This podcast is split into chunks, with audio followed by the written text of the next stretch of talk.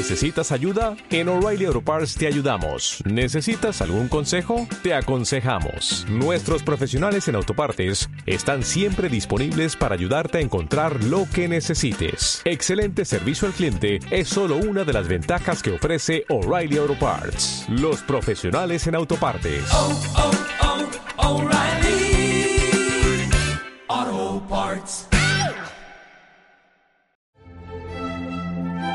Existe un fútbol distinto. Un fútbol capaz de cambiar las cosas que toca. Todo lo que toca. Capaz de transformar a un hombre que corre en un bailarín. En un pintor inspirado. En un arquitecto. Un fútbol capaz de transformar a un chico de Rosario en un genio mundial. A un grito en un do sostenido a un campeón en un campeón. Un fútbol capaz de transformar una pared entre jugadores en un diálogo exquisito. A tus amigos transformarlos en tus hermanos. A un millón de desconocidos en familia. A los martes transformarlos en un día que tiene sentido. Un fútbol capaz de transformar simples mortales en dioses. Arrancamos viajando con un Mi Casa. Perdonen la voz, pero el viernes no fue del todo malo. Y empezamos con Viajando con un Mi Casa. Llevamos ya 15 programas justos, o como dicen en mi tierra, la niña bonita. Y como todos sabéis, detrás de toda niña bonita hay tres hombres feos.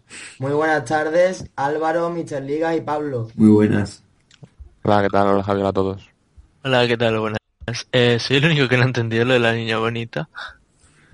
Porque van 15 programas. ¿Y qué? Que cuando cumple 15 años, aquí, no sé si se dice en todos lados, pero en Andalucía se dice la niña bonita. Ajá. Pero Aquí, aquí no, ¿eh? Clase de andaluz para, para Álvaro. ¿eh? Vale, vale. Bueno, y tras este pequeño... ¿Cómo Un le inciso. Inciso, ¿no? Empezamos con la primera sección.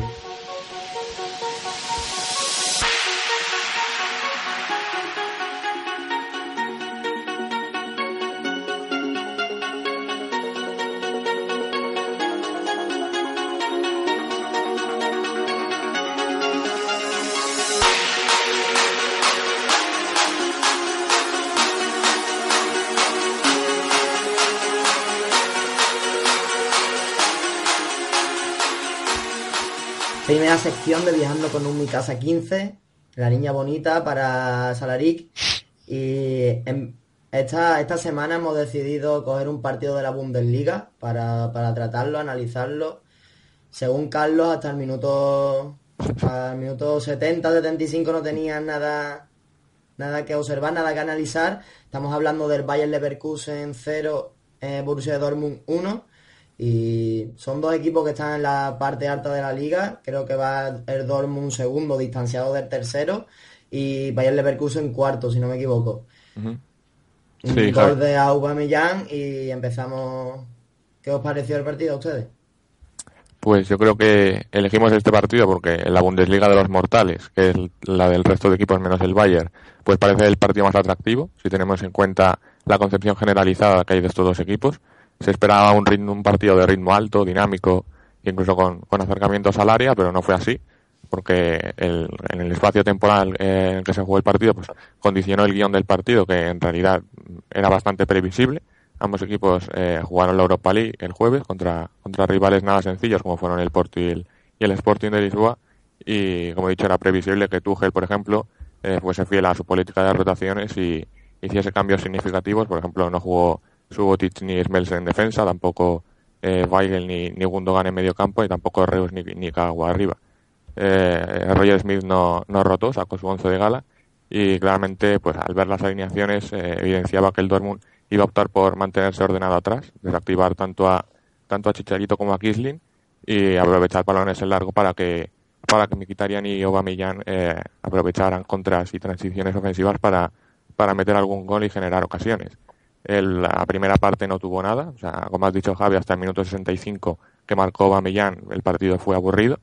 Eh, después de que metiese Aubameyang, pues ocurrió todo el lío con el árbitro de, mm, bueno, que luego comentaremos, y después de- del gol, de la reanudación del partido, el Leverkusen sí que se acercó más, con Beladavi bastante activo y con, con Chicharito que tuvo una muy clara en el descuento, pero al final los tres puntos fueron para el Borussia Dortmund de Tuchel.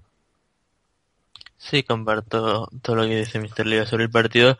Creo que el partido fue de un ritmo bajo por, por lo que comentaba de las rotaciones y también creo que estamos viendo en las últimas semanas un Bayer Leverkusen distinto, como más ordenado quizá defensivamente, como más responsable. De hecho, creo que de los últimos siete partidos solo ha encajado en tres, que es algo, y, y un gol en, en ambos. En los tres de, de liga, sí que es verdad que en Copa el Werder Bremen pues hizo un destrozo a partir de, de la expulsión y ganó 1-3, pero en liga estamos viendo un Bayer Leverkusen pues que cuesta encajarle goles, incluso en campo del Sporting de Lisboa el otro día hizo un partido muy serio y ganó 0-1 y es algo que no nos tiene acostumbrados el Bayern, sobre todo desde que está Smith, porque veníamos de un equipo que lo, lo normal en sus partidos era quedar 3-4, cu- cuanto menos. Y, y claro, esta nueva versión para el espectador de entrada es más aburrida, sus partidos son mucho más eh, estables, pero, pero creo que para el Bayern a la hora de competir, sobre todo a doble partido, es bastante interesante. Contra el Dortmund, para mí fue un partido bastante igualado, se decidió por un detalle de que encima vino de una falta con toda la polémica y todo, pero para mí el partido era de empate, de empate a cero prácticamente, y, y yo creo que el Bayern Leverkusen debería la Europa League está bien, pero debería centrarse en amarrar la tercera plaza, porque aunque tiene alerta a un punto, si se descuida tiene Borussia Mönchengladbach, Schalke, Mainz y hasta Wolfsburgo relativamente cerca y el objetivo del Bayer Leverkusen debería ser el año que viene repetir participación en la Champions. Y comentar sobre Hakan Çalhanoğlu que fue baja por lesión. Hay como una especie de secretismo raro sobre su lesión, hay varias informaciones distintas, hay incluso que apuntan que es bastante grave la lesión, pero exactamente no, no hay comunicado oficial, al menos hasta donde yo sé no, no hay nada exacto. ¿Alguna Y- información de primera mano? De primera mano nada. Y, y buscando así en la web del Bayern y todo tampoco hay ninguna información clara. En, incluso en Transfermarkt pone vuelta desconocida, así que bien, bien, no. Lo único que se echa la Noglu es que hoy era el cumpleaños de su novia, pero bueno, porque lo, lo ha publicado una cuenta de, de fans de Chalanoglu en Instagram, pero más allá de eso, no, sobre su lesión. ¿Y cómo es el idea. central? ¿Cómo es el central? Pues musulmán con velo y no sé, no he podido ver mucho más, solo se leía en una foto borrosa. Te encargamos el scouting, ¿vale? Seguiremos atentos. Mm, Y siguiendo con el partido, una... Yo creo que hubo dos, dos jugadas a lo mejor conflictivas. Primero vamos con, con la de la falta. ¿Ustedes Sí. hubierais pitado la falta para que se hubiera echado, creo que eran 5 metros para detrás, lo que estaba adelantada la falta?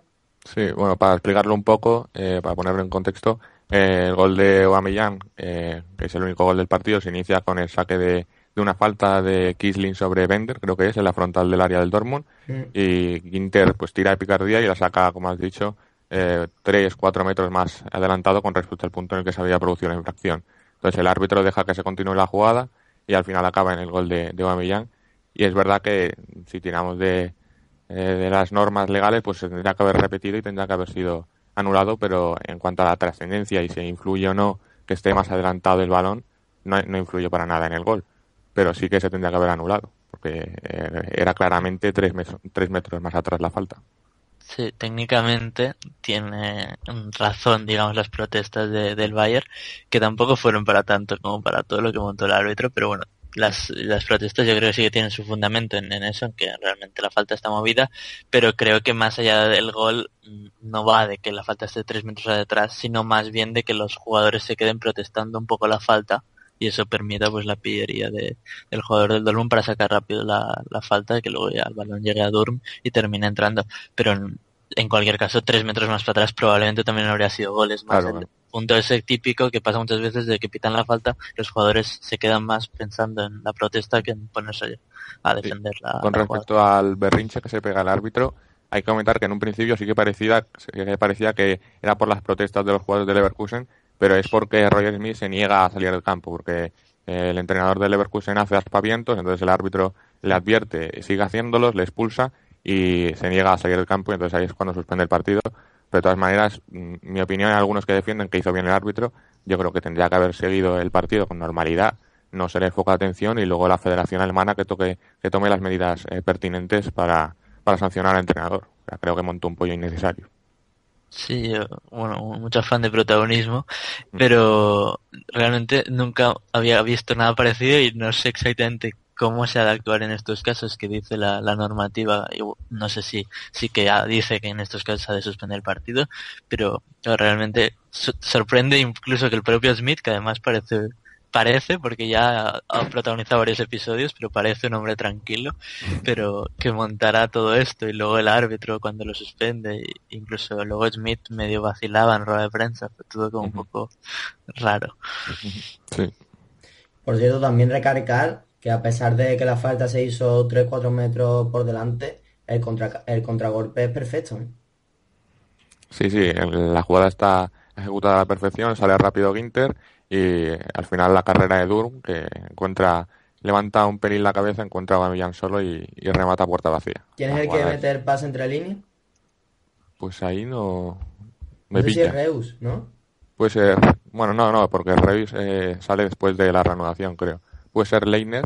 No, Re- Reus entra al descanso, o sea, en la... Ah, sí, ah, vale. Creo, sí, creo, creo que Royce también. Mm, Vale, No, sí, sí. no recuerdo ahora, pero Sí, sí, sí, sí. es eh, bastante bueno en el pase. Sí, correcto. Que Royce entra por Christian Pulisic, que yo lo comenté con vosotros, que no me sonaba y busqué hacia algo de información. Es un joven de 17 años que, que es estadounidense y realmente en la primera parte tuvo muy poca participación. De hecho, tuvo una que, que le sirvió a Millán dentro del área y la, des- la desaprovechó.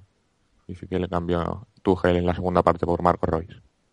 Y la otra jugada así conflictiva, como he dicho anteriormente, es la, la mano de Hummel, ¿no? Totalmente clara, la mano alargada, con la palma abierta. Sí, Yo sí, creo- pero no tiene ninguna discusión esa jugada. Sí. Creo que todavía el árbitro, ¿no? ¿Cómo iba el partido en ese momento? Va 0-1, ¿no? Es, el- 0-1, es al final. Es cuando está tocando el, el Bayern al final buscando. Lo que creo que la, la mano es de Sócrates, ¿no? Creo. Es que Sí. me, me has hecho dudar dicho Hummels, pero no recuerdo ahora exactamente, pero diría que, la- que el remate de Chicharito la- le dan la mano a Hummels. que- y, o sea, a Sócrates, perdona. y, y protestan. Sócrates que, que luego se lesionaría y entra, entra Subotic.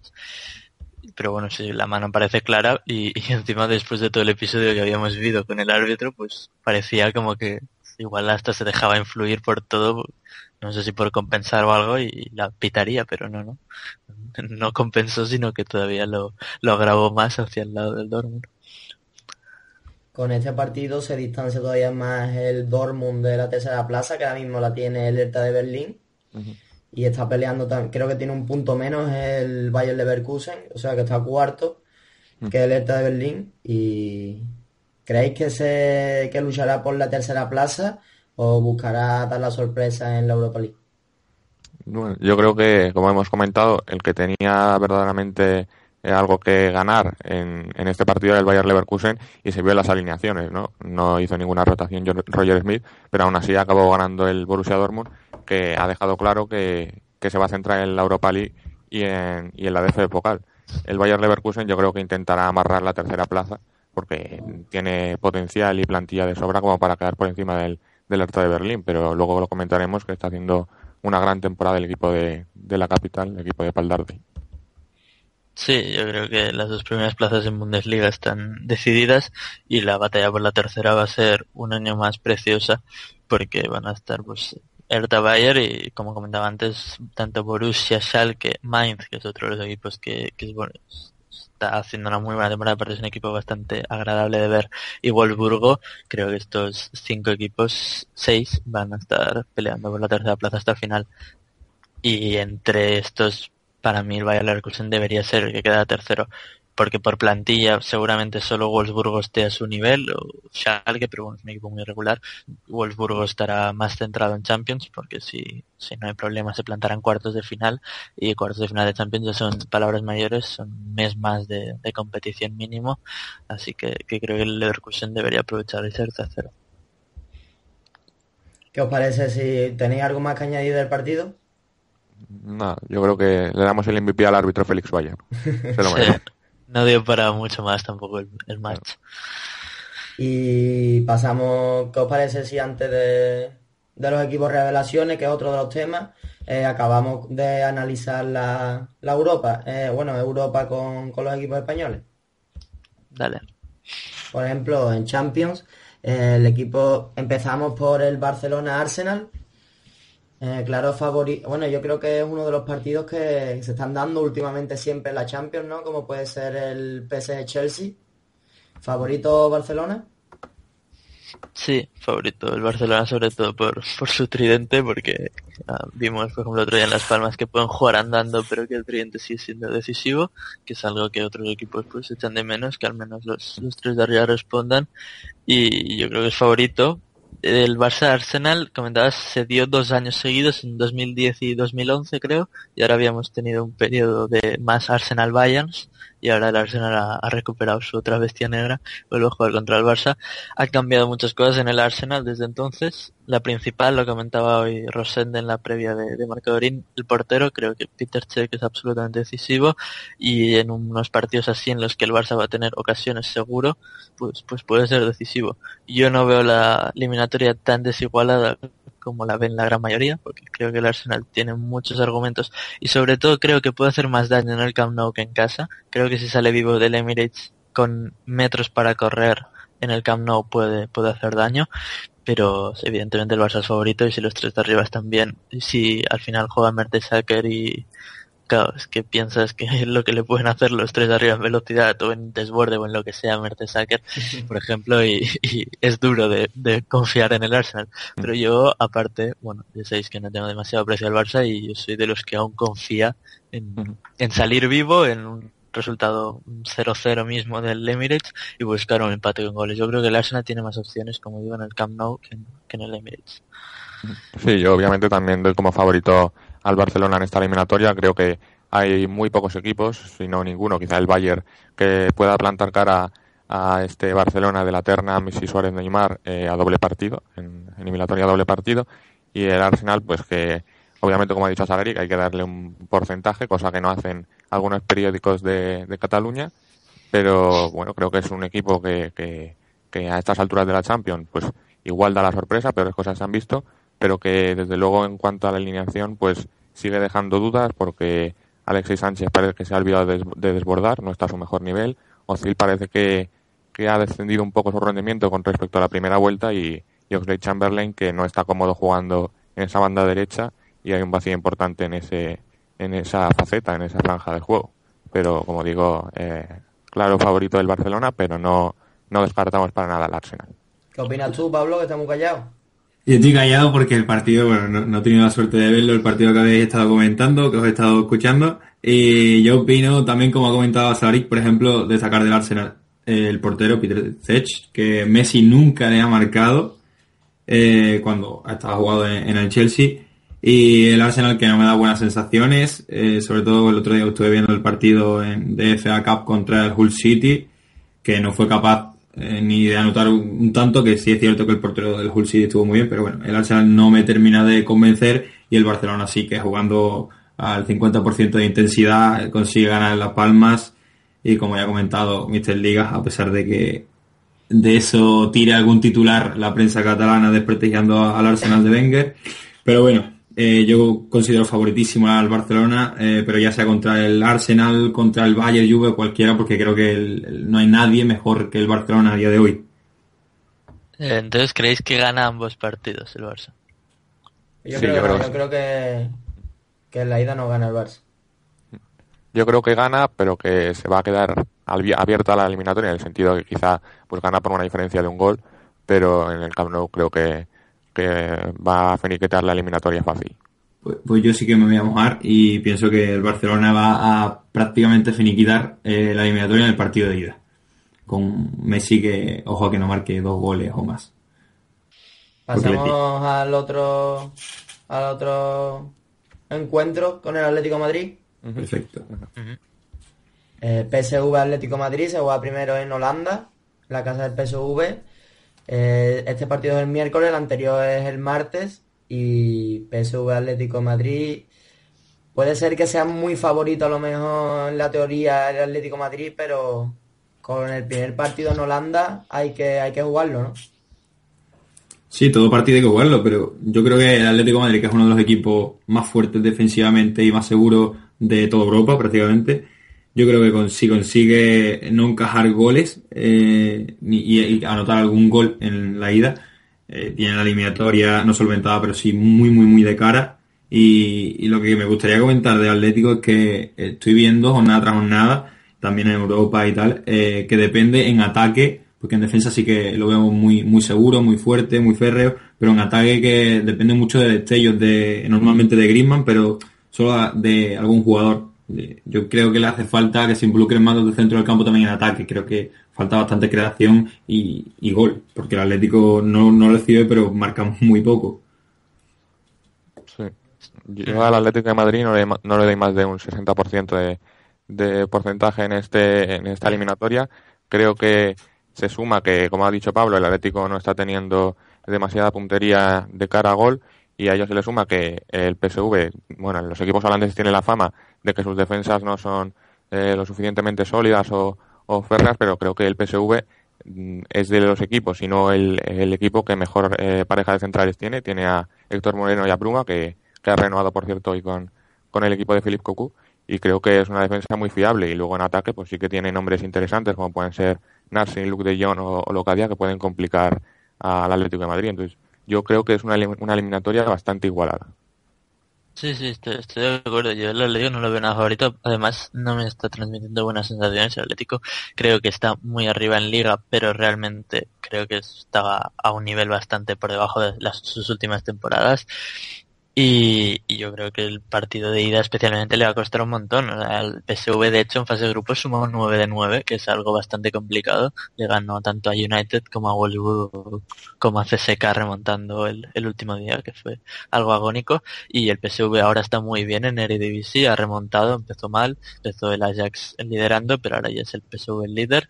El otro día tuvo el, el traspiés en Copa ante el Utrecht, pero fuera de eso, en, en su estadio el PSV lleva más de 25 partidos, todas las competiciones sin perder, así que yo creo que el Atlético no va a ganar en Eindhoven y, y no me sorprendería nada que el PSV pudiera dar el susto. Sin ir más lejos, la temporada pasada el, el Atlético en esta ronda jugó contra el Leverkusen. Yo espero un partido parecido y ahí ahí, en esa eliminatoria el Atlético sufrió un montón, tanto en la ida como en la vuelta. Acabó el, el partido en penaltis. Y comentar que vuelve Andrés Guardado, que decía Cocu que casi seguro podrá jugar contra el Atlético y me parece, comentaba Mr. Ligas lo de Héctor Moreno, creo que los dos mexicanos son la columna vertebral de este, de este PSV y, y que vuelva Andrés Guardado sin duda le va a dar un plus y yo espero una eliminatoria muy muy igualada. Yo no lo veo tan Un igualado, que- sinceramente. Bueno, dime, Mister Liga, dime. No, iba a decir que un equipo como el PSV que ha ganado 0-3 de visitante al Nijmegen en su casa, creo que hay que Sí, tenerlo sí. en consideración. Ganar en, en Nimega es casi imposible, o sea que realmente es- ese dato debería pasarlo Simeone a sus, a sus jugadores. Yo lo que decía es que no lo veo tan, tan como ustedes de tan pareja la eliminatoria, sí que veo más, bastante más favorito al Atlético de Madrid, eh, aunque no esté convencido tanto últimamente, pero sí creo que, que está un par de escalones por encima del PSV y creo que depende mucho, como ya ha dicho Asaric, del partido de ida. Depende de lo que pase el partido de ida, pues es decir, a la eliminatoria prácticamente, porque si Atlético de Madrid, por ejemplo, saca un buen resultado en Países Bajos, en casa del PSV, creo que no tiene nada que hacer si, si el PSV no marca y recibe un gol o, o dos del Atlético, creo que no tiene nada que hacer en el partido de vuelta, pero sí es cierto que puede dar la campanada el PSV en, en su casa. Sí, sí, sí, el, si el Atlético saca un buen resultado es complicado que en el Calderón, bueno, vimos el otro día al Celta en Copa romper precisamente este argumento porque fue al Calderón y sacó el resultado que necesitaba, pero realmente es muy complicado ir a buscar algo al Calderón. Es, Sí. es diferente si ya llevas algo y vas a, a intentar resistir, que como el Atlético pues no tiene muchos argumentos ofensivos esta temporada, pues podría ser más probable. Y voy a, no sé si queréis comentar alguna eliminatoria más, pero si no iba a hacer una apuesta un poco arriesgada, por si alguien quiere. Y si no, para que me las saquéis la semana que viene o de aquí a un mes. Pero creo que la Juventus elimina al Bayern. Oh, Yo lo he planteado, lo he planteado a la hora de, de hacer combinada, que después la comentaremos en la tercera sección. he estado dudando bastante. No veo tan favorito el Bayern. Hmm, Es posible. ¿Cuánto que se se paga de apuestas? Pues no lo sé, pero, Dos y pico ahora. creo que lo miré antes. Tampoco 12 y pico. Dos, dos. Ah. Ah, ¿qué pasa porque- en la Juventus? No sé. Sí, que sí, gana, ¿qué pasa? que gana dos y pico. Si se paga a 12 sí que fue fuerte. Mi porque- casa es pues, del vecino. Y Eh, a bueno, 3.25. 3.25. Clasifica la Juve. Está bien. Yo creo que podemos comentar un poquito también a los españoles, pero así por encima, porque más o menos la han dejado como, como encarrilada. Eh, Sevilla ganó 3 a 0 al Molde, si no me equivoco, en su casa. Sí. Efectivamente. El Valencia ganó por fin ya 5 a 0 contra el Rapid de Viena. Lleva Seis- encadenado seis, tres seis. partidos. 6 a 0. Sí. 6 a 0. Y alguien de aquí daba. No, no daba tan favorito al Rapid de Viena, ¿no? Sí, sí, levanta la mano. La verdad Sí, que... sí, y el- y el me parecía un buen equipo el Rapid de Viena. No, pero... Se, se Fenómeno salió la cara más Ligas. Wolfberger, ¿eh? Se se deja a jugadores buenos en casa. Te, te van a prohibir verlo, pero el fin de semana volvió a ganar, como si nada fuera de casa, y sigue ahí en el- la pelea con el Salzburgo. Porque no lo debió ver Mr. Ligas y Ah. se lo va a Eh, jugar bien. Los dos partidos que le he visto, uno pierde 6-0 y el otro pierde contra el colista, o sea que vamos a apañar. No, No, pues te veo contra él. Y el otro partido, si no me equivoco, se jugó en, en el Velodrome, ¿no? Marsella 0, eh, Atlético de Bilbao 1. ¿no? Sí, sí. Qué golazo de Duriz, ¿eh? Sí, Es verdad, tío. Ahora Golazo, Maestro, golazo. el La Marsella que mala maravilla. Y la sorpresa, a lo mejor, de, de la jornada, eh, la victoria del Villarreal, Sí, 1-0 contra el Nápoles. No lo veo tan, tan sorpresa porque tampoco es que fuera tan, tan, tan favorito el Nápoles, pero sí es cierto que, bueno, sí sorprendió un poco, no tanto como, pero- como para que sea una sorpresa, pero, pero sí, la verdad que me sorprendió bastante el Villarreal. ¿Te sorprendió o no te sorprendió? Sí, pero no, o sea, no me refiero a que haya sido una sorpresa eh, en cuanto que nadie se esperaba, o sea, no te podías esperar la victoria del. Villarreal. Sí, podría pasar. A ver, el Villarreal salió con todo y Mauricio Sarri sí que rotó. Jugó con, en el mediocampo, pues por ejemplo, jugó Valdifiori, eh, David López y luego eh, en un extremo jugó Strinic. Entonces, depende, yo creo que la, la vuelta va a depender de si sigue rotando o no, porque desde luego las intenciones del Villarreal se vieron claras, que va por, a por la Europa League. Sí, yo no pude ver el partido en detalle porque estaba con el, con el multigol y con el Dortmund, pero, pero sí que a mí me sorprendió. Bueno, a ver, si eh, clasifica el Villarreal me sorprenderá. Yo creo que todavía queda, queda mucha tela que cortar. Creo que el, que el Nápoles puede remontar. Y es curioso porque los dos últimos partidos del Nápoles, a la hora que estamos grabando este podcast, han sido la derrota en Turín y la derrota en Villarreal, los dos por 1-0 y al final. Y parece una semana horrible del Nápoles, ya ha perdido el liderato y tiene complicada la eliminatoria, pero ahora los dos próximos son esta noche que estamos grabando contra el Milan y el jueves contra el Villarreal y con dos victorias podría que la semana anterior no hubiera sido mala y ponerse líder de nuevo y pasar de rondas. Sí, que cuando escuchen este programa, pues está líder el, el Nápoles, Sí, perfectamente. exacto. Eh, que esto varía mucho por un partido. Yo, Comentar. la- Sí, sí, Pablo. Yo no, yo que el partido tampoco pude verlo porque estaba en el Sánchez Pizjuán ocupado intentando conseguir la camiseta del Jonusi, a pesar de que no me echara mucha cuenta. Pero tengo que decir que, que la verdad que sigo apostando por el Napoli. Me da mucha confianza, a pesar de la, de la semana anterior esta que ha comentado Sabri que no ha sido nada buena, pero sigo apostando y, y también por el gol de Higuaín, que ya lo comentaremos después. Mucho cachondeíto en el Pizjuán con los cánticos del molde, me han dicho, ¿no? Sí, sí, sí, la verdad es que sí, ¿eh? como que eran unos 500 o 600 y los cánticos del molde lo hacían como unas 20.000 personas. Con eso lo digo todo. Quería comentar un pequeño apunte sobre el Atleti de Bilbao, eh, que se ha lesionado esta mañana eh, Jackie Williams y, y no va a poder jugar eh, el partido contra el Marsella. Pero bueno, está Duriz, así que no hay de qué preocuparse. Pero va considerable, ¿eh? importante también. ¿eh? Sí. Sí, sí, por eso. Sí, digo. Y, y ojo al Marsella, que en casa ya avisamos de que no ganaba nunca, pero ahora juega fuera de casa. Empató esta última jornada, iba, iba perdiendo y con uno menos y metió en el último minuto. Exactamente, no sé quién fue. Sí, metió Batshuayi. Basualli, ¿no? No Ah, sé si es desde septiembre o desde octubre que no ganan casa. Pues si os parece, pues repasamos así un poquito el, el segundo tema que tenemos aquí, que eran los equipos revelaciones. Hemos hablado ya bastante sobre el partido y, y la Europa y tocamos un poquito a los equipos revelaciones. Yo de España he propuesto a Eibar, yo creo que estaréis todos de acuerdo y también al Villarreal, lo hemos tocado un poquito, pero el Villarreal cuarto con equipos como el Sevilla y el Valencia, que a principio de temporada estaban muy fuertes, que esté cuarto y le saque 9, 8 puntos al Sevilla, yo creo que es bastante importante o dice mucho de su temporada. Sobre el Villarreal corría un dato este fin de semana por Twitter, que es que en 21 de los 24 partidos había encajado uno o cero goles, verdad, sí, lo que vi. dice muchísimo, bueno, de, de hecho en total ha encajado 18, eh, que dice muchísimo del, del nuevo Villarreal de Marcelino, que en las últimas temporadas era un equipo muy poco sólido, era un equipo que jugaba muy bien al fútbol, pero que también dejaba jugar al rival y se convertía en un partido de tú a tú, que sobre todo contra rivales fuertes, pues le perjudicaba, y en cambio este año es un equipo que prioriza el orden y con un Bruno Soriano, que es un jugador increíble. Y sobre todo la, defensa está muy bien, tanto Musakio, Víctor Ruiz, Eric Bailey, los Mario Gaspar y Jaume Costa, Areola dando mucha seguridad, creo que se, se ha construido a partir de ahí y luego pues con los detalles arriba de, la, calidad que cada año tiene el Villarreal, pues, bueno, está cuarto, le saca siete puntos, ocho puntos al Sevilla, yo creo que aún va a haber guerra ahí por la cuarta plaza, no descartaría para nada el Sevilla, pero bueno, el Villarreal está haciendo las cosas muy bien y, y ahora mismo sería equipo Champions.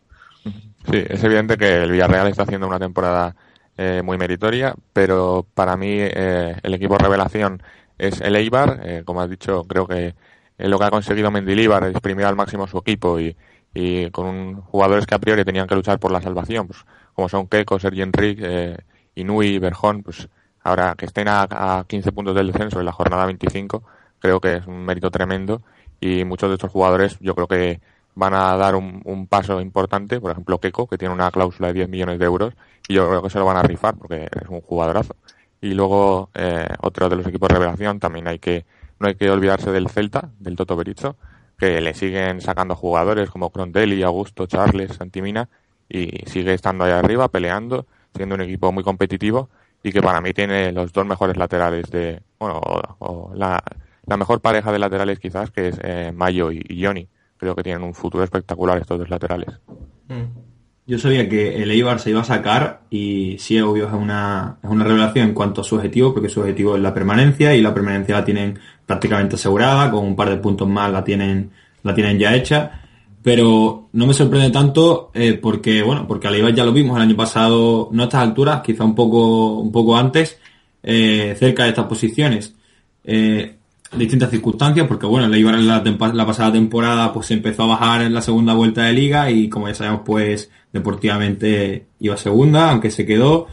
Y este año creo que le pasará algo similar, pero no tan grave, no creo que, no creo que se acerque a los puestos de descenso, pero sí, sí en, en mitad de tabla o así. Eh, el Eibar ya ha demostrado que, ha empezado a bajar el nivel con las tres últimas derrotas consecutivas. Y, y, como digo, eso sí que obviamente es una revelación en cuanto a su objetivo, pero no me sorprende tanto porque ya lo vimos el año pasado hacer algo similar, salvando la distancia siempre. Me gustaría también seguir contigo, Pablo, para ir a la Premier League. Yo creo que las dos grandes revelaciones de toda Europa, bueno, la gran revelación de, todo, de toda Europa quizá o seguro es el Leicester, que va primero sí. en la Premier League. Segundo, Bar Tottenham, que puede ser otra revelación, pero quitando esos dos, me gustaría que comentaran un poquito si es o no revelación eh, la sexta plaza, si no me equivoco, del West Ham. Séptima, séptima. En estos momentos séptima, igual a puntos con el Southampton y a uno solo de, del, del Manchester United, que Manchester United, bueno, ya ocupa plaza de Europa League. Y sí, la verdad que es eh, una revelación el West Ham porque, bueno, su objetivo es entre el, la octava, la décima, undécima plaza, media tabla, ¿no? Eh, y la verdad es que está, delante, eh, está por delante en liga de equipos como el Liverpool, como el Stoke City, como el Everton, también como el Chelsea.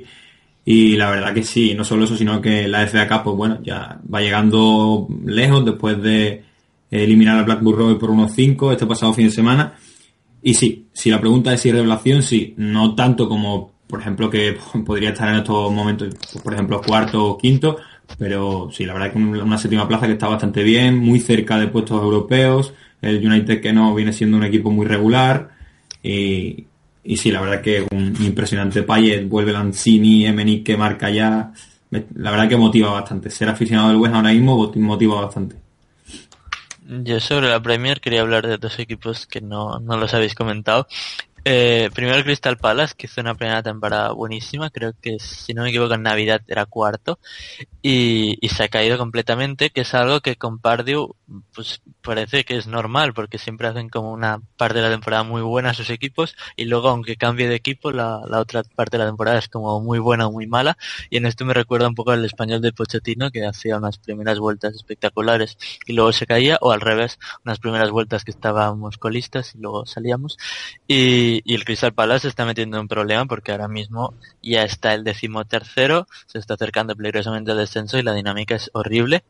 Y luego, mm, en el otro lado de la balanza, el Watford, que creo que no se habla mucho, pero el proyecto del Watford mm, desde lejos no parece muy distinto a lo que ha intentado el Queen's Park Rangers durante muchos años, que es fichar a golpe de talonario una plantilla entera cuando asciende.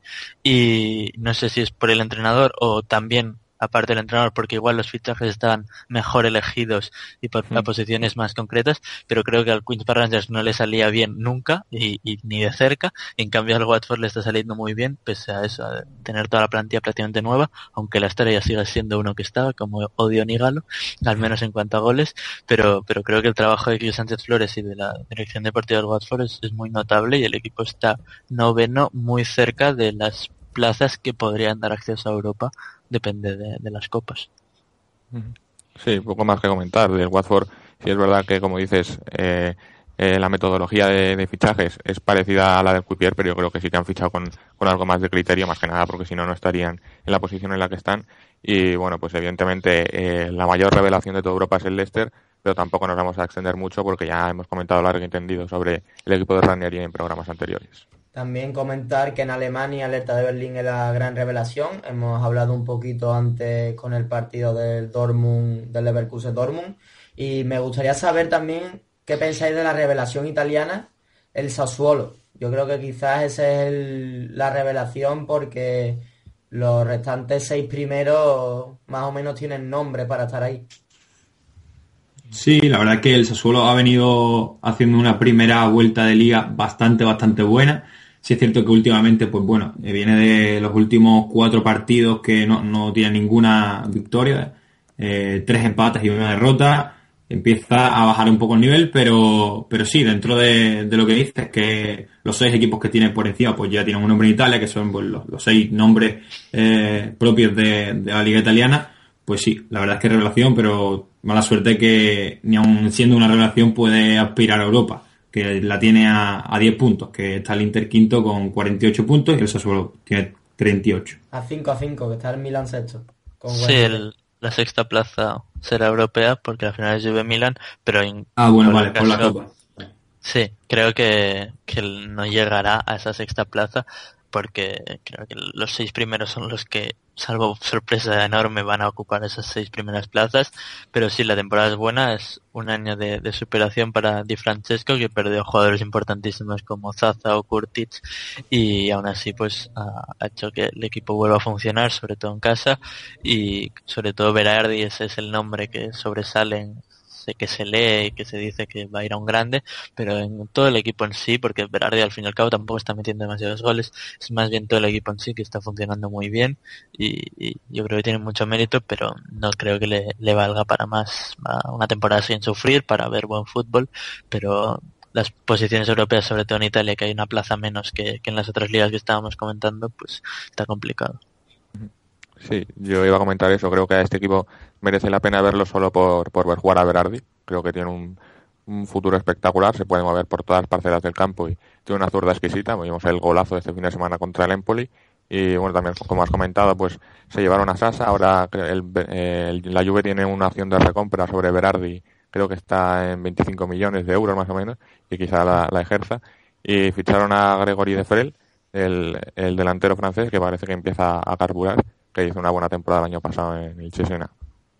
Y también para comentar, ya que estamos en Italia, que bueno, ya hemos dicho que tiene un nombre propio en Italia, pero no tanto como para estar en la lucha. eh, no se esperaba, al menos a principio de temporada, de- del Napoli de Charri, que al igual que el Leicester de Ranieri, ya lo hemos comentado en este programa, pero bueno, siempre hay que destacarlo. Sí, y me sumo con dos equipos más. El Empoli, que perdió la columna vertebral, perdió a Sarri y aún parece que sigue estando Sarri en el banquillo, o incluso jugando por momentos incluso mejor, y está décimo cómodamente, pese a tener una de las, unas de las plantillas más humildes, y parece que no va a sufrir por el descenso.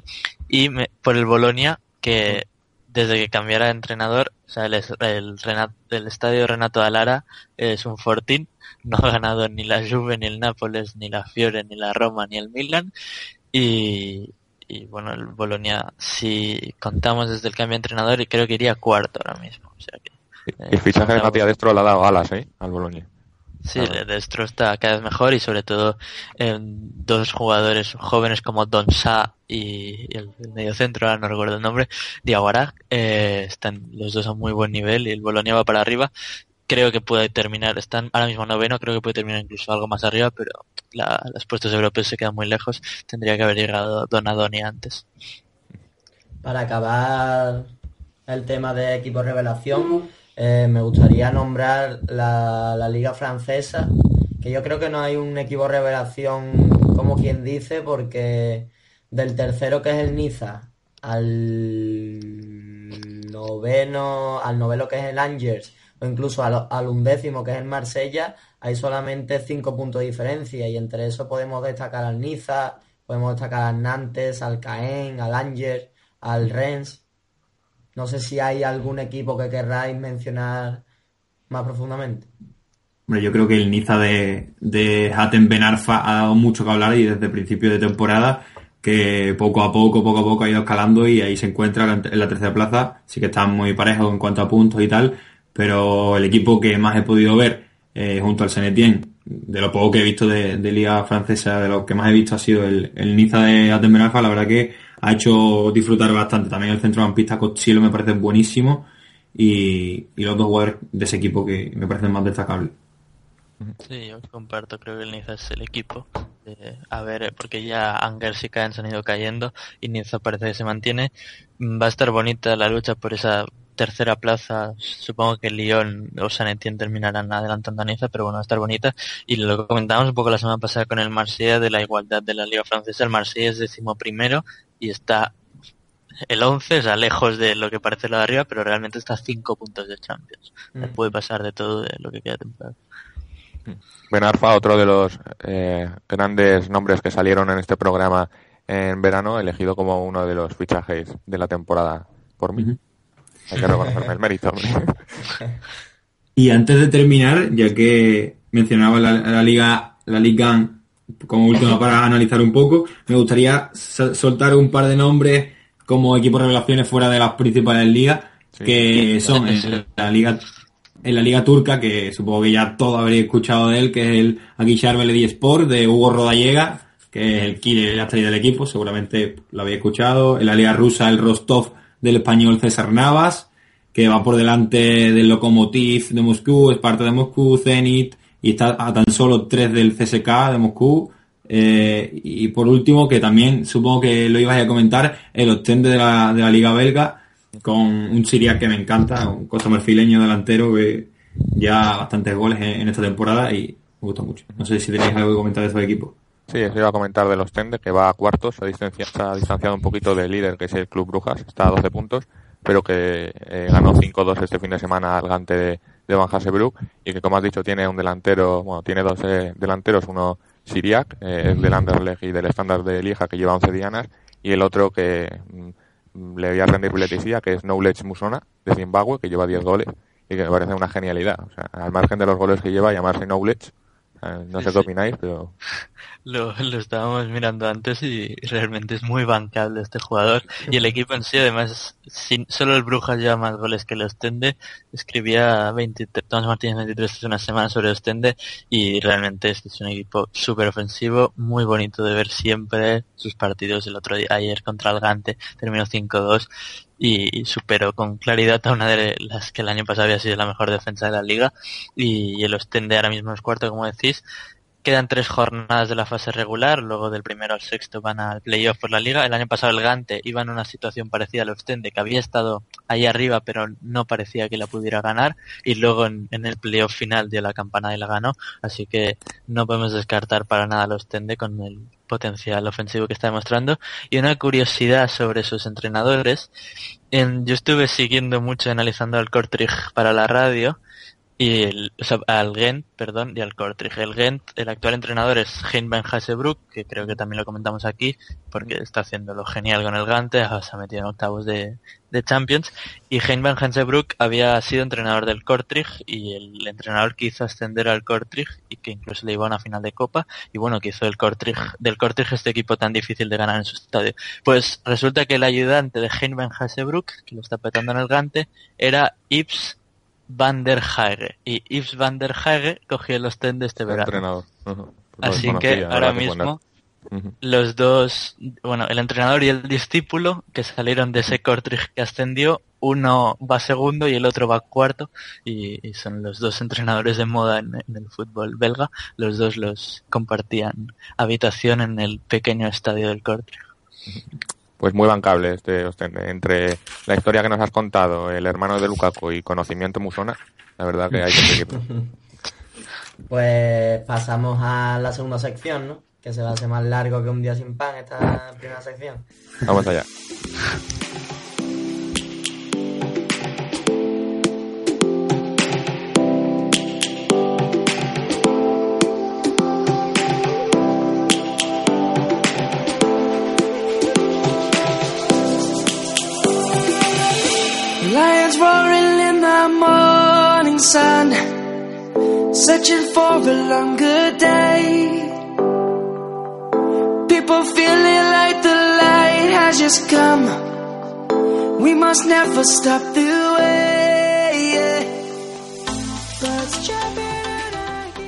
Estamos en Mi Casa Airlines, la segunda sección de Viajando con un Mi Casa. Hoy nos marchamos a Italia. Vamos a conocer a uno de los mejores equipos de la segunda división de Italia. Pero antes, conozcamos a quien nos lo va a presentar. Buenas, Paul García. Buenas, buenas tardes. La primera pregunta, Paul, ¿por qué te marchaste a Italia y por qué elegiste en particular al Crotone? No, a ver, yo estaba en el en el fútbol base del Barça y a 17 años me, me ofrecieron la renovar, pero decidí y me- la Juventus me, me- hizo una buena propuesta y decidí venirme a Italia. ¿Y cómo fue que llegaste al Crotone?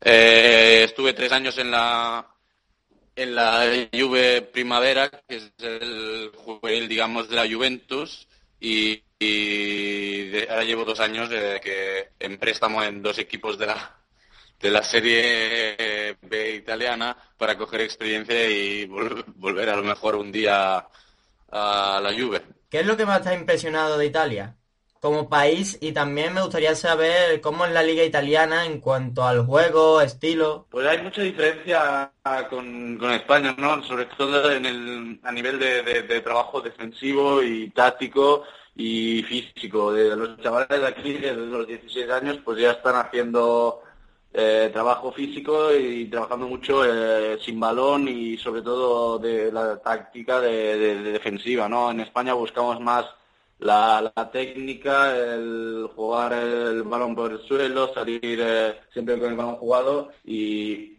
nada, aquí un poco de cambio, cambio eso, el venir aquí, pero me sirve todo para, para aprender y para mejorar como jugador. Y en cuanto al país de, de Italia, ¿cómo, ¿qué diferencias hay respecto a España? No, por ejemplo, encontramos la, segunda división española es muy competitiva y con, con- aún así con muchos jugadores y equipos técnicos, ¿no? Eh, aquí, en cambio, en la segunda división italiana, en la Serie B, eh, hay muchos equipos que, que- buscan no encajar goles y es todo muy, eh, digamos, muy trabajado, un fútbol eh, muy táctico y que hay que saber defender y por eso muchos muchos partidos acaban en empate, en 0 a 0, 1 a 1, hay pocos goles y se busca más el resultado que el espectáculo. En España a lo mejor buscamos un poco más el espectáculo, pero bueno. ¿Cómo es el estilo de juego de tu equipo en particular, Paul? Eh, por el- única diferencia es esto, ¿no? Eh, mi equipo es un equipo particular aquí en Italia. Tratamos de jugar siempre el balón por el suelo y somos un equipo muy ofensivo porque jugamos con el 3-4-3, eh, sistema que nos, que nos ayuda a estar siempre con la posesión del balón y en fase de ataque. Y bueno, parece que, que este método de juego, esta metodología nos, nos está dando una- sus frutos y, y por ahora pues esperemos seguir eh, el camino que llevamos. ¿Cómo son los entrenamientos allí? ¿Qué es lo que, qué es lo que más se te exige? No, sobre todo son muy intensos al nivel, físico, ¿no? Hay mucho trabajo sin balón, eh, ya sea en el gimnasio como en carrera, carrera continua sin balón y tal, y se exige mucha intensidad en los entrenamientos. Después, pues a nivel a mejor técnico, si fallas más pases, pues no, no se te exige eso, ¿no? Se exige más de, de la búsqueda de- del trabajo físico. ¿Nos podrías explicar un poquito la plantilla, eh, los jugadores que conforman tu equipo y alguno que te haya sorprendido? Sí, tenemos un portero, se llama Cordaz, es un portero veterano, pero que eh, con mucha experiencia en la categoría y que nos está dando mucho, en- sobre todo a nivel de paradas, está haciendo una grande temporada. Después jugamos una línea defensiva con eh, una- un mix entre jugadores jóvenes y, expertos, nuestro capitán Clayton, y después tenemos a, Yao eh, o Ferrari, que son jugadores jóvenes, eh, pero que ya tienen alguna experiencia en la categoría. Eh, jugamos con gente muy joven en el medio del campo y en la delantera sobre todo tenemos mucha variedad, pero hay grandes jugadores que están haciendo una buena temporada como son Richie, Budimir o Stoyan, pues, sin dejarme a nadie. ¿Qué es lo que os pide el entrenador? ¿Qué es lo que más se os, eh, se os exige por parte del director técnico? No, el entrenador está muy eh, encima de la, de la intensidad, ¿no? Sobre todo en los entrenamientos para después llevarlo a los partidos. Está, está muy encima tuyo, te exige muchísimo, pero después eh, se ve pagado este trabajo. ¿Y las, instala- las instalaciones deportivas, las instalaciones deportivas o los estadios, cómo son respecto a, a la segunda división española, por ejemplo? A ver, aquí es un club humilde, ¿no? De que y en un- además en una ciudad eh, pequeña eh, y de instalaciones no disponemos de gran número, sino que nos movemos un poco por dos o tres campos de, los alrededores y, y así vamos haciendo. El estadio sí que es una buena instalación, pero es, es un estadio de la, de la ciudad, no es un estadio comunal. Y eso sí que a lo mejor eh, se diferencia un poco en España, que más o menos todos los equipos tienen su propio centro deportivo, pero bueno, eh, están tratando de mejorar, no, ya no sea solo en nuestro club, sino en toda, la, en toda Italia, con la creación de nuevos estadios de propiedad y de centros deportivos. ¿Y las aficiones de cada equipo cómo son? ¿Va mucha En gente eso a sí los que, sí, en eso sí que aquí en Italia eh, se diferencia un poco con, con España de que los estadios en segunda división están bastante llenos, cada equipo tiene su propio su propia curva, sus propios tifosi, sus propios aficionados que siempre los siguen, nos siguen en, eh, ya sea en casa que, que fuera de casa y, y cantan y el estadio se siente se siente lleno. Y una pregunta que siempre realizamos, Paul, ya que creemos que es bastante curiosa o interesante, es la razón por la que los jugadores emigran a otros países en busca de oportunidades. ¿Es más tema económico o es que no se os ofrece en España? No, es un mix de, de todo, ¿no? De eh, la búsqueda, de, en mi caso fue la búsqueda de nuevas experiencias, de además de aprender eh, en el extranjero, de una nueva filosofía de fútbol, eh, aprender una nueva, un nuevo idioma y vivir una experiencia que pocos chicos a mi edad podían vivir, ¿no? Cuando tú tienes 16 años, pues eh, hay poca gente, pocos chicos que, que vayan a vivir una experiencia fuera de casa en Italia y que me pueda que me pueda eh, dar tanto nivel de experiencia como es en con una lengua diferente y una cultura diferente. Y eso me llevó a pues a decidir a irme allí. Eh, yo en ningún momento pues el nivel económico fue mi, mi principal interés, sino el deportivo, el de trabajo, y pues esto me llevó a tomar la decisión de venir a Italia. Y ya para acabar la entrevista, Paul, me gustaría realizarte un, pe- un test personal futbolístico. ¿Ah? Eh, la primera pregunta es, ¿tienes alguna manía antes de jugar, entrenando o en medio del partido? No, no soy uno muy que, que mira estas cosas, ¿no? Pero sí que a lo mejor intento ponerme la derecha antes de la izquierda de las botas o, o entrar con mirar tres saltos con la derecha y dos con la izquierda, pero tampoco me fijo mucho en estas cosas. ¿Un jugador que haya marcado tu infancia? A ver, mi ídolo de siempre fue Maldini como defensa, pero tenía un póster en mi habitación y siempre fue mi, mi jugador preferido, Ronaldo, el fenómeno. ¿Un partido que recuerdes y, y por qué? Eh, Es difícil, ¿no? Pero a lo mejor eh, el año pasado en Catania, donde hice mi primer gol como jugador profesional en segunda división. ¿Has tenido alguna, alguna lesión grave? Y si es así, ¿cómo se siente un futbolista en ese momento? A ver, grave, grave, no, pero sí que, por ejemplo, ahora yo he salido de una lesión, de una triple lesión eh, muscular que no se curaba nunca bien y he tenido dos recaídas y, y se siente frustrado, ¿no? El no poder ver tus compañeros y no poder no poder eh, entrenarte con ellos, llegar a un equipo nuevo y no poder mm, de golpe poder jugar y a dar tu aportación, sí que es un poco frustrante, ¿no? Y el seguir haciéndote daño en el mismo sitio, pero bueno, al final acaba saliendo y, y todo mejora. ¿Qué importancia tiene la familia y los amigos para convertirse en un futbolista profesional?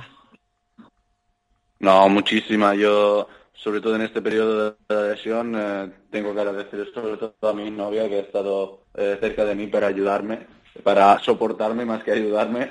Eh, mis padres también, mi hermano, que se pasa mal en las lesiones y en estos periodos menos bonitos, digamos, que llegar a casa y tener una persona que te puede eh, tranquilizar, ayudar y, y hacerte pensar en otras cosas no. Y por último ya, Paul, eh, ¿cómo explicarías lo que es el fútbol para ti? No, el fútbol es mi vida, no hay pocas definiciones. Es mi pasión, mi trabajo y mi, y mi, mi pasión, mi trabajo y mi vida, porque al final me lo ha dado todo. A veces te da desilusiones, pero casi siempre son eh, felicidad y me ha permitido encontrar a mi novia, me ha permitido crecer como persona y le doy gracias al fútbol por todo. Pues Paul, muchas gracias por estar aquí en Mi Casa Airlines, en Viajando con un Mi Casa. Te deseamos toda la suerte allí en Italia y te seguiremos de, de cerca. Muchas gracias a vosotros. Un saludo, Paul. Adiós, Javier, un saludo. Os recuerdo que el ganador se lleva una camiseta a elegir de Cooligan. Ya saben, Cooligan, la moda inspirada en las leyendas del deporte rey, del fútbol.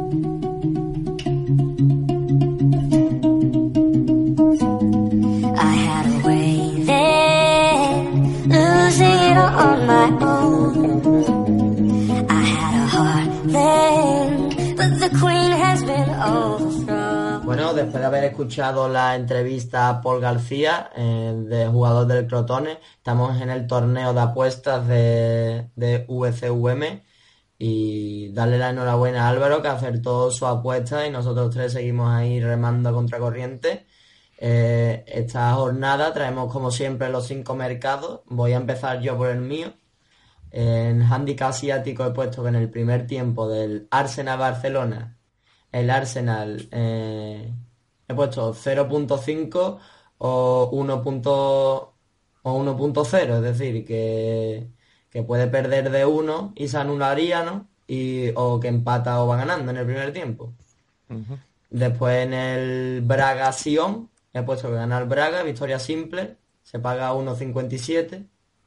He puesto que en el PSV, en eh, PSV Atlético de Madrid, mete Antoine Griezmann, 2.25. Esa es la que más difícil está. Después en el Atlético de Bilbao Olympique de, Marse- de Marsella, que quedó el Bilbao, ganó allí en el Velodrome.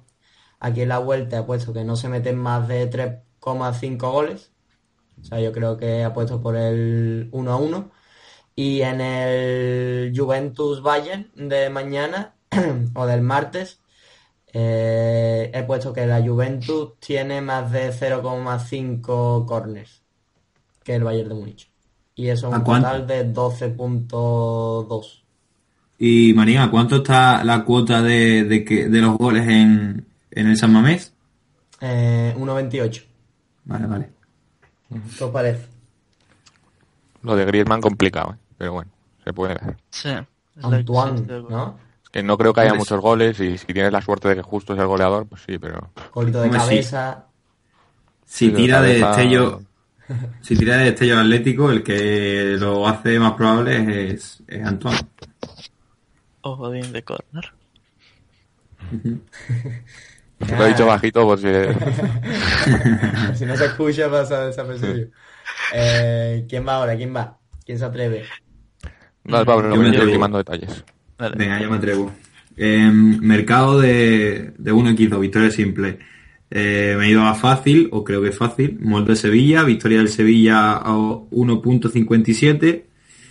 En el mercado de goles me he ido a Inglaterra, a Londres, en el campo del Tottenham, que juega contra la Fiorentina. He puesto que se marcan más de 1.5, es decir, que se marcan dos goles. eh, a cuota 1.28. Pienso que será un partido también de ida y vuelta, que es lo que querrá Poquitino, y que habrá goles. En cuanto a goleador, insisto con Higuaín en el Napoli Villarreal, que en cualquier momento marca a cuota 1.90, 1.9. En handicap asiático, algo que me han tenido que explicar antes de hacerlo, que todavía no lo domino, en el Athletic Club de Bilbao, Olympique de Marsella, que en el primer tiempo eh, 0.0 o menos 0.5, que es que en cualquier caso no, no gana, no va ganando el Marsella. Eh, a cuota 1.77, bueno, 775, pero bueno, 1.77. un- 1.77. Y en el último mercado, que es el de corners, me he ido al Arsenal Barcelona. Eh, creo que tendrá bastante la posesión el Barcelona y que predominará eso. Y que en el primer tiempo eh, se darán menos de 5 corners. Es decir, no se, no se darán 5 corners en el primer tiempo a cuota 1.90. Eh, la cuota total me sale 13,07, cuota 13. Y nada, creo que lo más arriesgado es Higuaín porque ya me ha fallado una vez, pero bueno, no sé cómo lo veis. Está bien, está bien. Sí, lo de. Higuaín suponemos que esta semana sí que jugará, porque Claro. la pasada no jugó, pero esta en principio Mm. sí, así que, que es más fácil que marque si juega, evidentemente. Así que y si el Nápoles remonta, pues gran parte de, de las opciones pasan por goles de, de Higuaín. Hombre, yo espero que Sarri vaya por la Europa League, que aunque tenga la, la liga cerca y tal, que todavía no la haya perdido, pero espero que luche bastante al Villarreal y que un par de goles o que, me- bueno, me vale un gol, pero si hay goles, como tú has dicho, espero que marque Gonzalo. Mm, voy yo, si queréis. El La líder. semana pasada dio, dio 10-0-0, en esta he intentado cuadrarlo, pero se me ha ido mucho, se me ha ido a 11.87, así que hay más riesgo y ya de entrada digo que creo que no la saco, porque no había, no he conseguido hacer una combinación que me dé demasiada confianza, pero bueno, voy a intentar esta, a ver si, si vuelvo a ver algo de suerte. En victoria simple voy con el Liverpool Augsburgo, la victoria Liverpool a 1.45. Creo que la cuota es baja para el riesgo, porque Sí. quizá incluso me gustaba más la del Schalke a 1.72, pero bueno, al final he optado por... Creo que el Liverpool va a ganar, creo que le va a costar, pero va a acabar ganando. Yo digo, la cuota me parece baja, pero bueno, algo tenía que poner y no me gusta poner victorias de visitante tampoco, así que bueno, victoria en Anfield, confiamos en, en los de Klopp. Luego en handicap, aquí es donde más riesgo según la cuota, es en el Nápoles Villarreal y llevo Nápoles menos uno, handicap asiático. Quiere decir que si el Nápoles gana, se anula. Necesito que gane por más de un gol para sumar. Y si no ganara pues estaría fallada, pero yo creo que el Nápoles lo remonta, si lo remonta saldrá, salvo que gane 1-0 y se vaya a la prórroga, que entonces pues se anulará. En goleador me ha costado un montón, estaba entre Chicharito y el que he escogido, pero al final me he decantado por Anthony Martial, creo que el United también lo ha de remontar, está obligado a ganar al Midtjylland, creo que si consigue abrir el partido pronto aunque después de lo que vimos en la ida no está tan claro, pero creo que el United si lo abre pronto pues podría ganar por más de un gol y si anotan varios, aunque no está últimamente metiendo muchos, creo que es buen día para que Anthony Martial tenga esa pequeña corazonada de que Martial anote.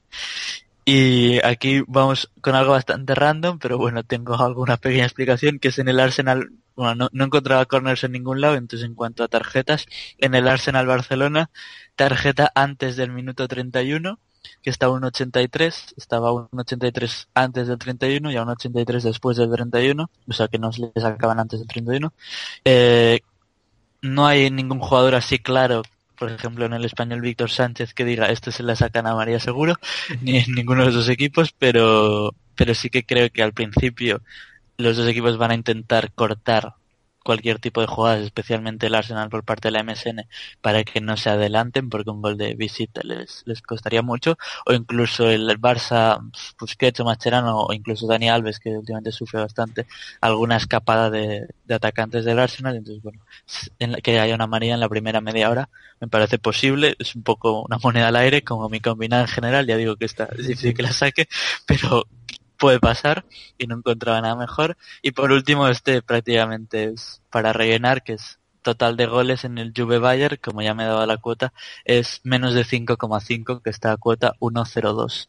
Así que solo por cumplir tendrían es difícil que haya más de 5,5 goles en un partido de Champions y más en un partido entre estos dos equipos. Yo pronosticando, bueno, en mis apuestas son muy malos, pero pronosticando apuestas de, de los otros soy el mejor del mundo. Entonces le dije, le dije a Pablo que, que Draxler marcaba antes del descanso y se cumplió. Pues ahora te digo a ti que Bobadilla la va a liar en Anfield. Yo digo, Uf, lo dejo ahí. Arriesgas mucho. Bobadilla la lía en Anfield. Yo te Creo que apoyo, ¿eh? Marcial no mete tampoco.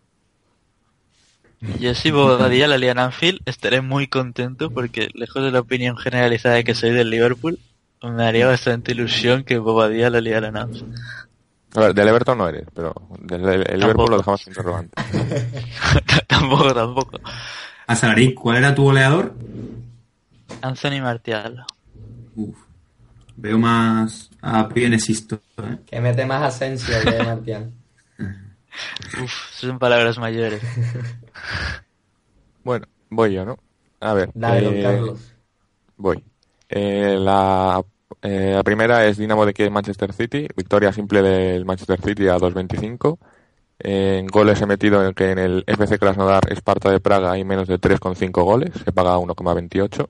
En el Arsenal Bar- Barcelona, que marcará en cualquier momento Messi, se paga a 1,80. En el Athletic de Bilbao Marsella, primera mitad gana Athletic de Bilbao con handicap 0-0, que se paga a 1.325. Y eh, por último en el Arsenal Barcelona, menos 4,5 tarjetas en el total del partido. Creo que va a ser un partido bastante limpio. Confío en, en el eh, árbitro turco eh, Sakir. Eh, se paga a 1,61 y la cuota total es 11.05. Messi Opinión. ¿Eh, Yo-? No me da mucha confianza lo de las tarjetas, ¿eh? Yo veo ¿Qué cuatro tarjetas en la primera parte y otras cuatro en la segunda. Muchos palos de esto ahí. Messi no le marca a Peter Check. Uf, no, sé. No creo que Messi se vuelva un seco de la vida. ¿eh? Creo que Messi va a marcar. Y ahí la Yo de creo- Bilbao también. No, esa... Sí, creo ¿no? que- No creo que Sí, ya, vaya ya, a descanso. Yo creo que Batsuagi mete gol de cabeza en el minuto 44. Si tú crees todo lo que el, en contrapuntar me está retando, ¿eh? No, pues yo a favor de Mister Liga sí, sí digo que va a marcar Messi, pero que te va a dar coraje por... Sí, porque creo que va a marcar más de un gol, entonces creo que te va a dar coraje por no meter que, que marque más de un gol, pero bueno, creo que sí, eso sí. Bueno, con que marque uno tampoco lo voy a festejar si marca uno. Yo creo que no la sacamos ninguno de los cuatro. Y aquí arriesgo poco. Seguramente. Bueno, hay que decir eh, por si me está escuchando mi profesor de autoescuela, que a pesar de que sea ingeniero, mm, no hay 100% de posibilidades de que saque la cuota. ¿vale? O sea, que los ingenieros de potencia también podemos fallar cuotas. No, es un mito la carrera de ingeniería. No es un mito, es verdad. se puede faltar. Ojo que, que un ingeniero ha hecho un programa matemático, un alemán, y está ganando 10.000 euros a la semana ¿eh?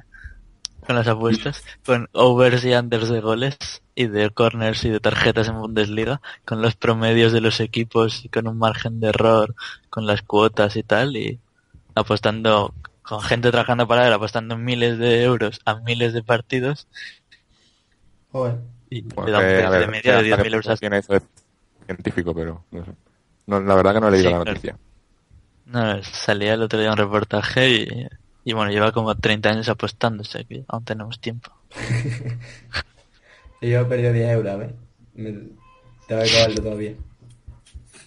Eh...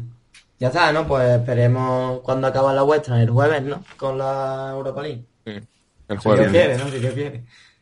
La mía acaba con el gol de Higuaín en el 90. Sí. en propia puerta, que no cuenta. Bueno, pues esto ha sido todo en el Viajando con mi casa 15. Eh, repetimos la broma para Álvaro, eh, la niña bonita. ya, ya la he entendido. Hemos, hemos analizado el Leverkusen 0, Borussia Dortmund 1. Hemos hablado sobre la, la Champions, los dos equipos españoles que quedaban. Y un poquito por encima en la Europa League también de los españoles.